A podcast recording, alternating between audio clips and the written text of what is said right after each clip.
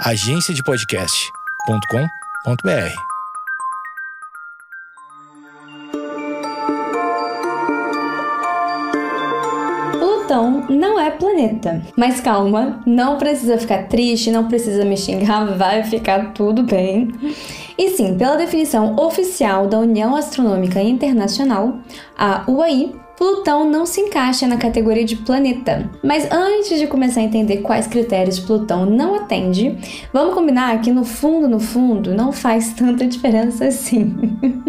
Eu digo, o sistema solar é o mesmo, independente de como a gente chama esses objetos, ok? E mesmo que Plutão não seja considerado planeta hoje, a gente pode continuar admirando, a gente pode guardar no nosso coração quentinho e não largar, tá bom? Foi uma tecnicalidade que reclassificou Plutão como planeta não e a gente vai entender isso hoje. E se vocês querem saber, Plutão nem é o primeiro objeto que foi reclassificado como não planeta, viu? Na história, a gente também teve séries. Tadinha, Ceres nunca é lembrada. Ela foi primeiro classificado como planeta e aí posteriormente Ceres foi classificado como asteroide. E junto com Plutão, em 2006 ela ganhou uma nova classificação, planeta anão. E tem outra coisa, viu, gente? No final desse episódio vai ter plot twist. A gente sabe que existem movimentos dentro da astronomia e dentro da geofísica também para reclassificar não só Plutão, mas outros objetos como planeta. Para apoiar essa movimentação, saiu um artigo no final do ano passado pedindo essa reclassificação, não só de Plutão, mas shocking, de todas as luas. Eles argumentam para que tudo isso seja considerado planeta. Então vai ter plot twist, aguenta comigo e vamos entender afinal por que Plutão não é planeta.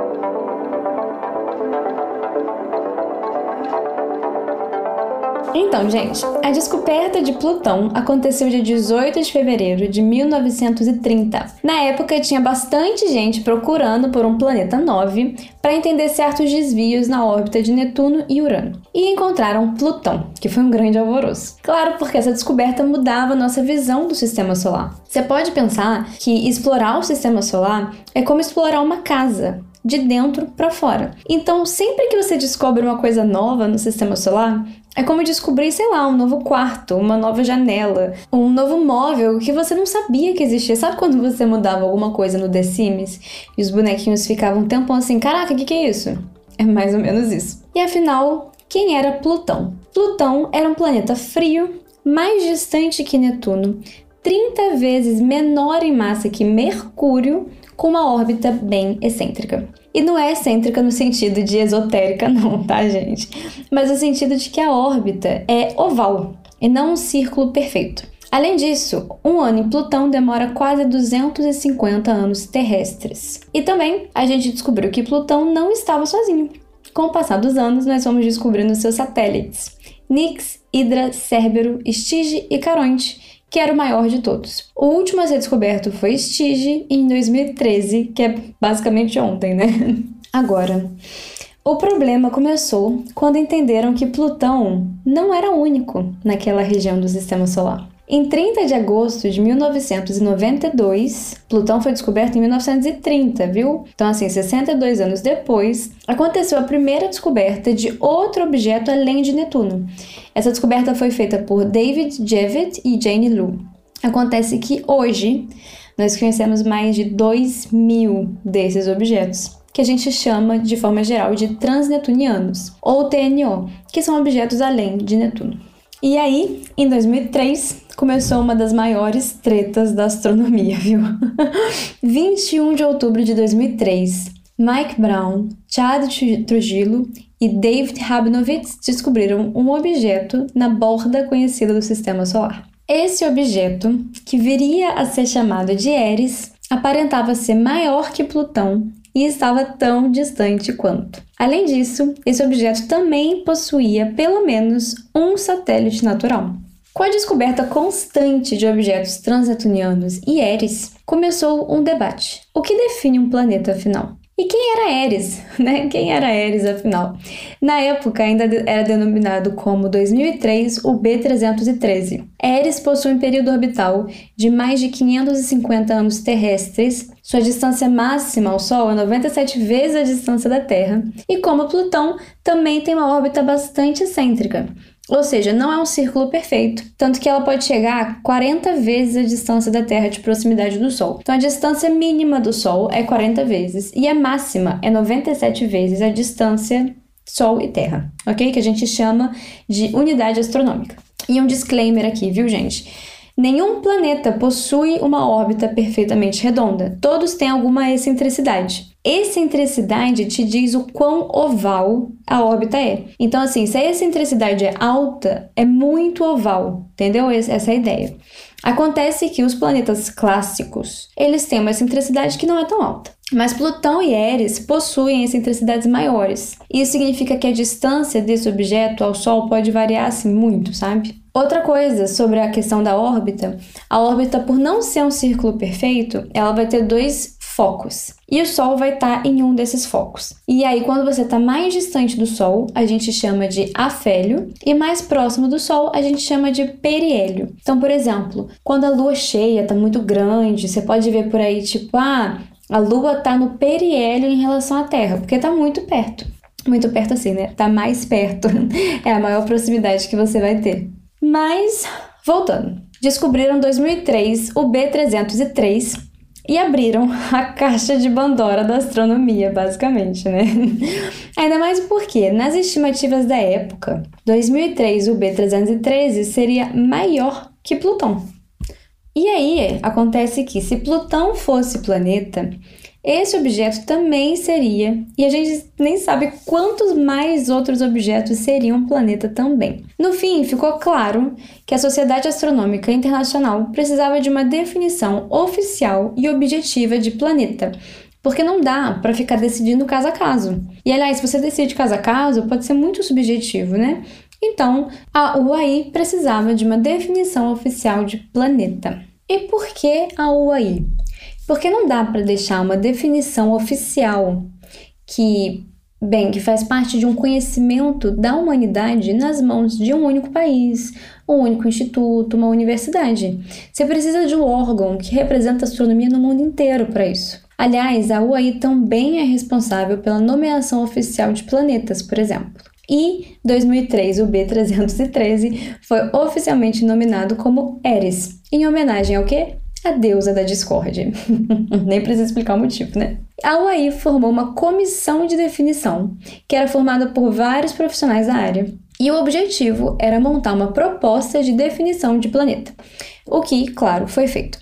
E assim, eles queriam evitar definições não científicas, sabe? Como uma distância máxima ao Sol, um período mínimo, um brilho, etc, etc, etc. Eles queriam focar em definições que dependiam da natureza dos objetos e deixar realmente assim, ser uma classificação taxonômica que diferencie naturezas. Então, assim, esse era, né, o objetivo dessa comissão de definição, era o norte na hora de criar essa definição. Deixar a natureza do planeta, aliás, a natureza do objeto, classificá-lo como planeta ou não. A primeira definição apresentada tinha só dois critérios, viu? Ter massa o suficiente para que obtenha um formato esférico e orbitar uma estrela. Essa questão da massa suficiente é basicamente porque se o corpo não tem uma massa suficiente, ele não vai ser esférico. Então você atinge uma massa mínima e entra em equilíbrio hidrostático e você alcança esse formato esférico. Então isso está falando, claro, da natureza desse objeto, né? Não é uma coisa arbitrária. Com essa definição, nós teríamos três novos planetas e 12 candidatos conhecidos. ênfase na palavra conhecidos. Quem eram os três novos planetas? Primeiro era Ceres. Sabe Ceres que eu falei mais cedo? Descoberto como planeta, passou a ser asteroide, estava aí na jogada de novo. Com essa definição, ia passar a ser planeta novamente. Ceres estava no cinturão de asteroides e era considerado o maior objeto dali. Mas além disso, na época da sua descoberta em 1801, como eu disse, já tinha sido considerado planeta. Passou para asteroide e estava nessa confusão aí. O segundo objeto era Caronte, que até então era considerado satélite natural de Plutão, o maior, lembra? E o terceiro era Eris, recém-descoberto e responsável pela treta inteira, né? Além dos três, tinham 12 candidatos e uma expectativa de terem pelo menos 200 planetas, o que soava como impraticável, né, gente? Com essa definição, quando você tinha um par de objetos com massas semelhantes, você teria planetas duplos, como Plutão e Caronte. O critério seria que o centro de massa do sistema, dos dois planetas, teria que estar fora, teria que estar entre os dois objetos considerados planetas. Então, esses objetos individualmente eram considerados planetas, eles têm massa semelhante, só que quando o centro de massa está fora do objeto, o que, que isso significa? Que não tem um objeto orbitando o outro. Você tem os dois se orbitando. Você tem meio que uma dança dos dois, entendeu? E quando isso acontece, o centro de massa, a gente chama centro de massa, que é o centro que está sendo orbitado, o centro de massa fica fora do, dos dois objetos. Por exemplo, a Terra orbita o Sol, né? E é muito claro que você tem uma dominância gravitacional do Sol em relação à Terra. Então, assim, não é um orbitando o outro, é a Terra orbitando o Sol. Mas quando você tem dois objetos com massa semelhante, você não tem uma hierarquia gravitacional e os dois se orbitam. Então, esse era o critério para os planetas duplos.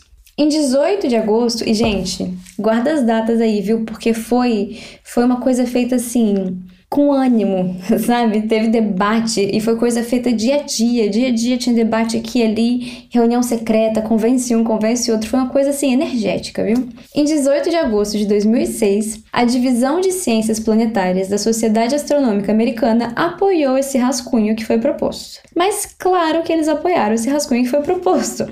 Porque Plutão, gente, é o único objeto que até então era considerado planeta que tinha sido descoberto por um norte-americano. Aliás, esse é o motivo para que os norte-americanos sejam tão apegados com a classificação de planeta para Plutão, viu? Vocês não se deixem enganar, não. Esse rascunho tinha algumas vantagens, né? Por exemplo, definir que um planeta era necessariamente um objeto redondo era a qualidade da natureza do objeto. Uma propriedade física, isso é uma vantagem muito clara que eu já falei. E isso era diferente de usar, por exemplo, distância, que a distância é um limite artificial que a gente ia colocar ali. Outra vantagem é que essa propriedade era definida facilmente com a observação. Isso é uma grande vantagem mesmo, gente. Porque imagina se eles decidem usar a inclinação do objeto. Agora, a inclinação, digamos, da órbita ao redor do Sol. É, para você saber a inclinação da órbita, você tem que observar esse objeto muito tempo para poder mapear a órbita dele e falar, ah, tá bom, a inclinação é x. Então é uma coisa que ia demorar mais, né? E agora, a última vantagem óbvia era Plutão continuaria sendo planeta. Eu acho que essa é a vantagem assim mais óbvia. E além disso, estava bem claro de que lado o público geral estava. Porque essa discussão foi para o público geral também, né? Claro que foi, porque era uma reclassificação de um planeta, uma coisa que não acontecia tinha 200 anos. Então, tava assim, tava todo mundo alvoroçado. Mas tinham desvantagens. A primeira é que se um planeta fosse ejetado da estrela, ele não seria mais considerado planeta mesmo sem a sua natureza se alterar. Outra é que essa definição incluiria anãs marrons. E o que são anãs marrons? Anãs marrons são estrelas falhas, basicamente, entre aspas, tá? É um tipo de objeto entre planetas e estrelas, intermediário. Elas possuem massa o suficiente para fundir, por exemplo, deutério, mas não para fundir hidrogênio no seu centro. E essa é a definição de estrela que a gente tem tá? Então, um objeto para ser uma estrela tem que fundir hidrogênio no seu centro, e as anãs marrons não conseguem. Então, é realmente assim, uma classe intermediária entre planeta e estrela. E essa definição tinha essa ambiguidade que ia acabar colocando anãs marrons na mesma categoria de planetas, o que não é, é uma categoria diferente. Então, assim, você já tem essa falha nessa definição. Outra crítica é em relação aos planetas duplos. No caso, o único conhecido seria Plutão e Caronte, certo? Mas a nossa Lua, ela, a nossa Lua assim é até bem massiva para a Terra. Na questão de massas é bem claro assim que a Lua orbita a Terra, mas ela é meio massiva, né, em relação à Terra. E além disso, ela está se afastando da Terra. Então, assim, pode ser que em algum momento o, o centro de massa Terra e Lua ficasse fora, sabe? Mesmo que assim, temporariamente. E isso, não sei, ia trazer um status meio ambíguo para a Lua, um status de possível planeta futuro. Então, assim, isso era uma das críticas. A crítica final é que essa definição era na verdade muito ampla. No momento, seriam três novos planetas e 12 candidatos, mas certamente o número continuaria a subir. E eles calcularam que assim, você poderia ter até 200 planetas, o que era muito amplo.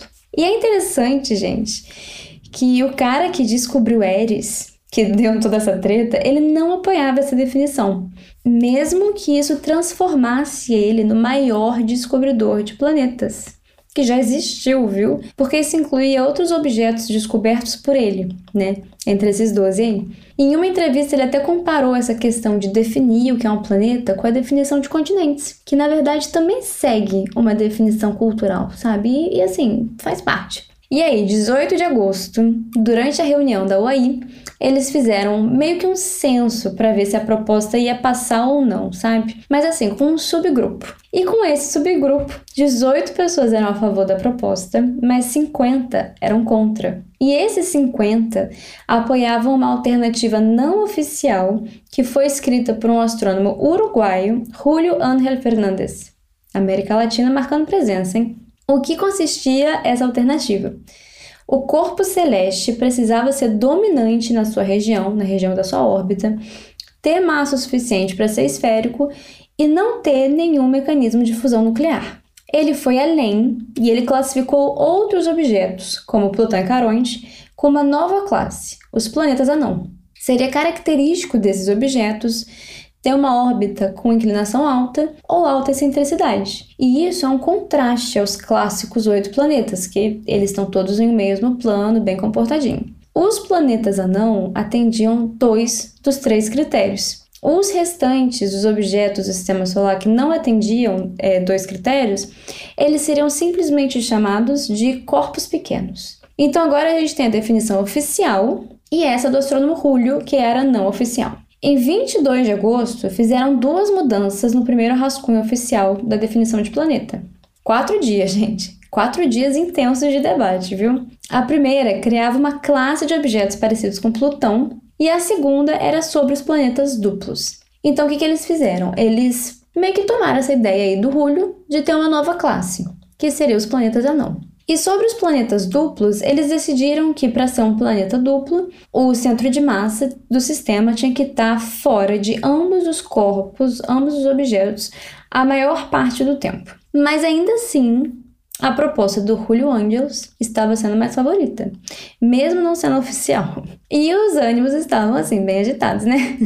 Gente, no mesmo dia, no mesmo dia, no encontro da tarde, foi proposta uma nova definição, levando em consideração as críticas e, entre aspas, levando em consideração encontros secretos. o pessoal usou de politicagem nessa reunião, viu?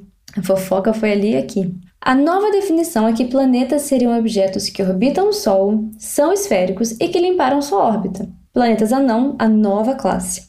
Também orbitaria o Sol, também seria esférico, mas não tinha limpado a sua órbita. E não são satélites. Satélites são outras coisas, né? E aí a gente chegou no dia da votação oficial, dois dias depois, 24 de agosto. E o que aconteceu? O que, que ficou decidido oficialmente? Você vai descobrir logo depois do intervalo rapidinho. Corre lá, pega tua água, pega teu chá, café, o que for, que a gente volta já já. Agora que você está aproveitando a pequena pausa para pegar o seu cafezinho ou o seu refil de chá ou água ou o que for, eu venho aqui te fazer um convite para você que gosta de astronomia, que está presente nas redes sociais. Você tem um monte de astrônomo presente nas redes sociais, tanto no Instagram quanto no Twitter. E você tem no Twitter alguma, alguns projetos de divulgação científica. Então eu venho aqui te convidar para dar uma conferida depois. Alguns dos projetos são Astromini BR, a Astromini BR é, tem a ideia de trazer uma curiosidade científica com, poucas, com poucos tweets para você saber um pouquinho mais sobre astronomia no seu dia a dia. Além disso, semanalmente a gente tem uma coluna na Tecmundo reunindo as astrominis com maior alcance da semana. Então você tem a Astromini BR, você também tem a Astrotred BR. A Astrotred tem a ideia de passar um conhecimento de astronomia mais profundo com vários tweets, de uma forma super descontraída, gente, é para todo mundo, viu? E você também tem o Astro AstroQuiz BR, que é basicamente o que diz o nome. Você tem quiz sobre astronomia para testar os seus conhecimentos de astronomia. Tudo isso no Twitter, gente. Todos esses, é, todos esses projetos têm perfis próprios e você tem vários colaboradores, vários astrônomos que criam o conteúdo para esses projetos. Então, você que está presente no Twitter, dá uma conferida lá, procura por esses projetos de novo. Astromini BR, Astrotred BR e AstroQuiz BR e aproveita todo dia um pouquinho de astronomia na sua timeline.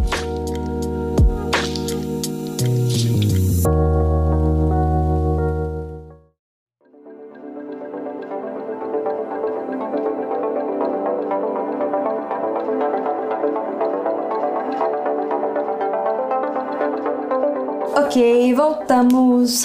Onde paramos? Paramos na votação oficial do termo planeta na reunião de 2006 da União Astronômica Internacional. Por ser uma questão científica, todos os membros teriam direito a voto, viu? E dia 23 de agosto, dia anterior, as pessoas se registrariam para votar. Gente, tinha quase 2.500 pessoas inscritas para votar essa definição de planeta. Isso é, assim, um censo bem grande. Vou trazer para vocês agora a tradução da proposta que ganhou e hoje é a definição oficial de planetas. Vamos lá, fica comigo. Entre aspas. Observações contemporâneas estão mudando nossa compreensão dos sistemas planetários, e é importante que nossa nomenclatura para objetos reflita nossa compreensão atual. Isso aplica-se, em particular, à designação planetas. A palavra planeta originalmente descrevia andarilhos, que eram conhecidos apenas como luzes em movimento do céu. Descobertas recentes nos levam a criar uma nova definição que podemos fazer usando as informações científicas atualmente disponíveis. A IAU Portanto, resolve que planetas e outros corpos, exceto satélites, em nosso sistema solar sejam definidos em três categorias distintas da seguinte maneira: Ponto 1. Um, um planeta é um corpo celeste que A. está em órbita ao redor do Sol, B. Tem massa suficiente para que sua autogravidade supere as forças do corpo rígido, de modo que assuma uma forma de equilíbrio hidrostático, ou seja, quase redonda. E C. Limpou a vizinhança em torno da sua órbita. Ponto 2. Um planeta não é um corpo celeste que A. está orbitando ao redor do Sol. B. Tem massa suficiente para que sua autogravidade supere as forças de corpo rígido, de modo que assume uma forma de equilíbrio hidrostático. quase redonda. C. Não limpou a vizinhança em torno da sua órbita. E D. Não é um satélite. Todos os outros objetos, exceto satélites que estejam orbitando o Sol, serão referidos coletivamente como pequenos corpos do sistema solar. A IAU resolve ainda. Plutão é um planeta não pela definição acima e é reconhecido como protótipo de uma nova categoria de objetos transneptunianos. Vocês estão comigo ainda? Dormiram não, né? Eu queria trazer a definição oficial para vocês com as palavras oficiais traduzidas, para vocês saberem como é. Isso tudo para quê, gente? Porque Plutão não seria mais planeta, mas ele tinha que seguir sendo especial para que o público não odiasse os astrônomos. E ele seria um protótipo para uma nova classe que chama Plutoides. Outra coisa, vocês podem ver que essa definição é para planetas dentro do sistema solar. A gente tem descoberta de objetos que a gente chama de exoplanetas que não orbitam estrelas, mas sim remanescentes. Eu tenho alguns colegas que acreditam que a definição de planeta deve ser ampliada em algum momento futuro, de forma que a diferença entre exoplanetas e planetas seja apenas estar orbitando o Sol ou não. Vocês podem ver que não foi fácil chegar nessa definição, né? Chegar a um acordo, os ânimos estavam exaltados, teve briga. Até hoje tem gente bastante insatisfeita com a definição atual. Fora da academia, sim, claro, mas dentro da academia também. E aí, o que acontece? Existe essa movimentação para redefinir a classificação de planetas mais uma vez. Em particular, saiu um artigo final do ano passado com o título luas são planetas. Eu fiquei em choque. e quando eu li, eu fiquei em choque. A argumentação deles é que existem muitas semelhanças entre luas e planetas. Semelhanças assim de mecanismo geológico, de ciclos químicos e por aí vai. E a diferença é basicamente uma hierarquia gravitacional, mas que isso não afeta a natureza do objeto em si. Além disso, eles também argumentam que a definição original de planeta lá atrás, durante a Revolução Copernicana, incluía luas, não separava luas e planetas, era planetas, tudo era planeta. Eles também argumentam que a classificação taxonômica é importante para a evolução da ciência. Basicamente, nossas mentes classificam objetos em classes de forma que essas classificações sejam alinhadas com os modelos de descrição da natureza. Ou seja, separar planetas e luas poderia afetar como a ciência progride.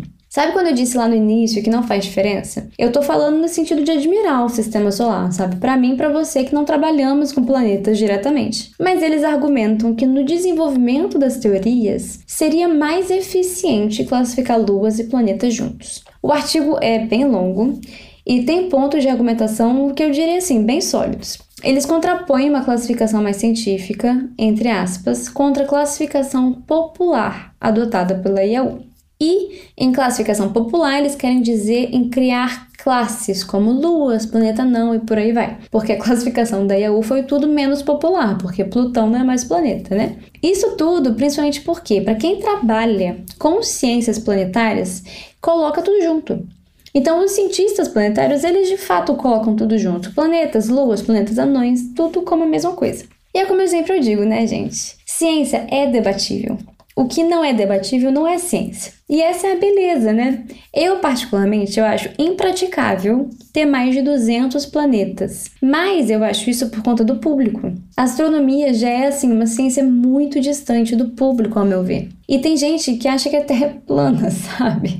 Então, tipo assim, eu acho justo que os cientistas planetários considerem é, tudo junto, sabe? Planeta, Lua, planeta não considera tudo junto, em conjunto, já que eles de fato possuem características geológicas semelhantes.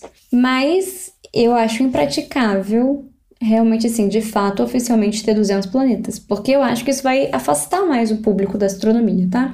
Mas assim, disclaimer, viu, gente? Isso aqui é minha visão das coisas, opinião da astrônoma Camila, não define o que é decidido pela EAU.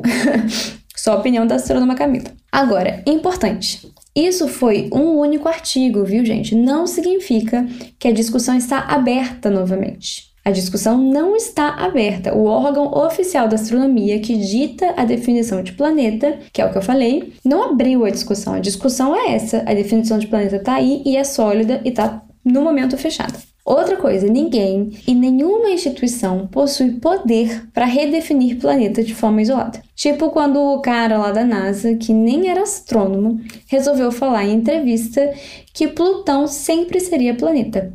E aí os jornais simplesmente falaram que a NASA reclassificou Plutão como planeta. Não é assim que funciona. Como eu disse, isso é uma definição do órgão oficial da astronomia. Você não tem instituição que tem o poder de redefinir nada. Terceiro, como eu disse, a ciência não está escrita em pedra. Pode ser que no futuro se entre em discussão novamente, mas não tem nada em andamento agora, viu, gente? Isso foi só um artigo. Então, gente, foi isso. Espero não ter destruído muitos sonhos sobre Plutão ser planeta ou não. Mas ele tá lá, gente. Ele tá seguindo de boa. Você pode admirar o sistema solar como ele é. Meu nome é Camila Esperança. Eu agradeço muitíssimo a sua audiência e a gente se fala semana que vem.